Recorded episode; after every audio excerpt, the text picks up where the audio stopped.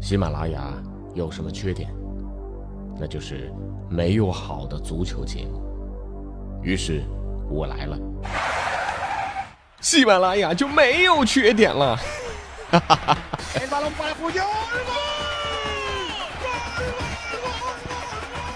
我是俊君，喜欢足球，听足球欢乐多。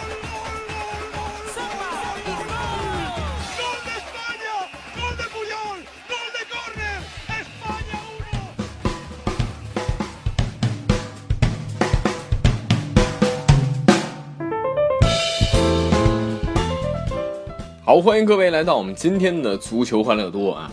呃，我是君君。呃，记得在不少年之前啊啊，当时财经作家吴晓波啊说过这样一句话：说一切足球的狂欢都将以足球的名义开始，以经济的计算结束。这句话一针见血地指出了足球和竞技之间难舍难分的关系啊！呃，我呢这个不才啊，把这个吴晓波的这句话再往前推了一步啊。叫做一切的狂欢都将以可以想象的任何名义开始，以经济的计算结束。你说这个平时也不太正经是吧？啊，今天突然之间怎么啊这个讲这么高大上的道理啊？啊，这个因为双十一到了嘛啊，突然发现啊这个囊中羞涩啊，发现一切都要以经济的计算结束的时候，没钱了啊。也说到这里，今天还真的要说说钱的事儿啊，呃，而且呢，把这句话套用在当下的中国足球身上是特别合适。你说这两天什么最热啊？那就是恒大和恒大的前主教练里皮啊，世界足坛包括中国足坛的焦点话题。呃，头一天呢，恒大大手笔啊，为足协选帅送出了助攻，那力助里皮登上了国家队的帅位。第二天呢，俱乐部就提前两轮豪取中超六连胜，创造了中国足球的历史。这没有钱啊，也就是说这个啊，不以经济的计算结束，你说这怎么做得到呢？啊，首先就是里皮啊，这是史上最贵的中国国家队的教练。啊，呃，说个题外话啊，这两天这个呃，大家都在传啊，说年薪十二万啊，这个属于高收入人群要加税啊。这年薪十二万啊，你也好意思称自己是高收入人群啊？啊，这身处上海的我就表示无法理解啊，这年收入十二万啊，十二万连上海内环一个厕所都买不起啊。呃，为什么年收入十二万，他就算高收入群体就要被重点割韭菜呢？啊，今天我来讲讲什么才是高收入啊？这大家一样是打工的，对不对？里皮这才叫是高收入啊！两千万欧元的年薪啊，相当于一点四七亿人民币啊！十二万年薪，所谓高收入啊？大家算一算，要挣一点四七亿人民币要多少年啊？哎，我来帮你算，需要一千二百二十五年。呃，我突然想起那首歌啊，我真的还想再活五百年。这高洪波年薪八十万，里皮每天进账四十万。高洪波干一年，里皮干两天啊！这作为史上最大腕的主教练，史上争议最少的主教练，里皮他是没有退路的。他必须是在中国男足帅位上做的最好的主教练，这很多球迷都会这个打上一个问号啊！你说这里皮这把年纪了啊，呃，当然他对自己可能很自信了，但是他真的啊看不出这样的国家队、这样的国足是不可能出现的吗？中国足球没有很多年的积累，这国家队成绩是很难上去的吗？里皮这不是在毁自己的一生清誉吗？其实我觉得没有什么好想不通的。啊，大家想一想，给你一个你一千年才能挣得到的合同啊，你干嘛？当然不签，那才叫脑子进水。呃，当然这个里皮用自己的职业生涯的晚年，甚至是最后几年啊，也在中国算混得风生水起。他的前东家广州恒大啊，在这轮的中超当中一比一战平延边之后，如愿提前两轮加冕了中超的六连冠。这是从二零一零年啊。这个恒大介入足球以来，七年狂揽十二座冠军奖杯啊！如果今年啊，他还能战胜江苏苏宁，拿到足协杯的冠军，这七年间的冠军数量将上升到十三个，而且其中还有两个亚冠的冠军，这个成色是相当高。那对于恒大的成功啊，呃，君君也没有什么特别想说的啊，还是说那句话，如今啊，你想要在足球圈混啊，这没有钱是不行的啊，但也得看你什么时候花，怎么花，会不会花，乱烧钱也是玩不转的啊！不信啊，咱们来看看穆里尼奥。这穆里尼奥啊，今年夏天大手笔引进了谁呀？博格巴，还有姆希塔良。可结果呢？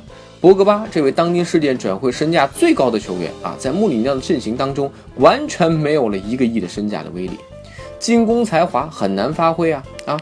而姆希塔良这个上赛季在多特啊，这个进球助攻数二十加的球星，在鸟叔手下，现在连上场的机会都没有。呃，之前呢，穆里尼奥一直被公认为战术大师啊，这个大巴战术一度名扬天下啊，什么同时上四个前锋啊，也让人觉得哇，这个教练这个魄力不是一般教练能比得上的。但所有人都是一样，不进则退。现在穆里尼奥还用当年这个老套路啊，在英国啊，这个你你你你都是套路，这是混不下去的啊。周末呢，惨被切尔西啊这个草割。斯莫林被工兵型的中场坎特像梅西一样过得干干净净。今天啊，碰到几个曼联球迷啊，都很郁闷，说这还不如我自己上呢啊！总结一下啊，就是曼联这场惨败啊，是布林德不该上，马塔上的太晚，博格巴上了吗？啊，德赫亚他被上。还有网友调侃说，这世界上最绝望的三个人啊，一个是队友都死残血。躲在野区瑟瑟发抖的你，这个游戏迷都听得懂，对不对啊？第二个是什么都涨就不涨工资的我，多绝望啊！三就是由守转攻时候的曼联的持球队员，可见啊，曼联的整体进攻配合那是有多差，球员拿球他都找不到自己的队友。这说到这里啊，这个赛季初被爆炒的英超之刮目相看，穆里尼奥快不行了。瓜迪奥拉目前也是惹上了麻烦啊！瓜迪奥拉已经五场不胜，平了自己最长的不胜记录。欧冠零比四输给巴萨，让他在诺坎普是颜面扫地。有人认为啊，这两个人江郎才尽啊，认为这两个人都战术太单一啊。确实，你看穆里尼奥，呃，似乎给人的印象就是只会摆大巴防守啊。瓜迪奥拉呢就会打控球短传啊。呃，其实对我来讲啊，或许穆里尼奥有点固步自封，而瓜迪奥拉呢又太理想主义，属于两个极端啊。一个是原地踏步，死守自己曾经的成功经验；一个是不顾一切，就是为了实现自己的足球理想啊。只是在这过程当中啊，这两个人现在都遇到了麻烦啊。不过我依然认为啊，木瓜还是世界上最好的那几个教练当中的两个，真正的功力也许还要在后面才能被大家看到。现在下定论还太早。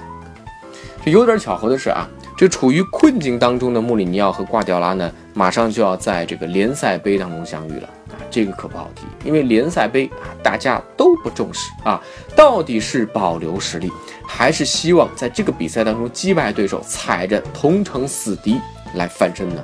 这个要看两个球队的教练的智慧了啊。这聊完刮目相看之后呢，咱们再来看看足球圈这两天发生的一些奇葩事儿啊。周一凌晨啊，意甲联赛，桑普多利亚二比一击败热那亚啊，这个灯塔德比啊，最终桑普获得了胜利。但比赛当中呢，出现了一个误判啊，这误判太正常，裁判嘛啊，哪个裁判没有误判？但是恰恰他不是人，而是门线技术。当时呢，桑普多利亚的后卫啊，在一次任意球争抢当中高高跃起，头球攻门，球击中横梁之后呢，从地面反弹出来啊，这球呢是很明显没有过门线。但是突然之间，主裁判的手表震动了。这个手表震动呢，是被认定为这是一个有效进球。所以这个球员不干了，这怎么可能是进球呢？啊，这争议导致比赛中断了两分钟。然后大家一起商量啊，最终呢，却是人还是左右啊，最终的判决的，最终判定这个球是在门线外。这个比赛结束之后呢，门线技术又成了大家讨论的焦点啊！你说以前裁判啊总是会出现问题，所以用了门线技术。现在呢，门线技术居然也出现了这样的问题。呃，意甲职业联盟给出的回应呢是，这个球击中横梁的一刹那，导致这个啊这个机器出现了失误，短路了。所以说啊，不管是人还是机器。都会有犯糊涂的时候啊，阿尔法狗啊，它都有这个脑袋短路的时候嘛。那说到错误啊，下面这个人犯的错误呢，可能每个人大家都不能避免。什么事儿呢？这放屁啊！这放屁呢是一种很正常的生理现象啊，这每个人都会经历啊。但是呢，选择什么场合放啊，这个就有讲究了。一般呢，大家都偷偷的，对不对啊？不让别人注意啊，毕竟这不是一个什么，呃，让别人觉得愉悦的事情啊。呃，那曾经在普斯茅斯踢过三年球的南非球员托克洛兰蒂，最近呢就放错了地方，他居然故意对着自己南非国家队的主帅马沙巴放了一个屁！你说这主教练能放过你吗？啊！兰蒂立马被逐出了国家队，所以啊，有的时候你饭可以乱吃，这屁千万不要乱放。好了，以上就是今天足球欢乐多的全部内容，敬请各位关注微信公众号“足球欢乐多”，也可以用微博搜索“足球欢乐多 FM”。足球欢乐多的 QQ 群是幺七七幺六四零零零零，我们下期节目再见了。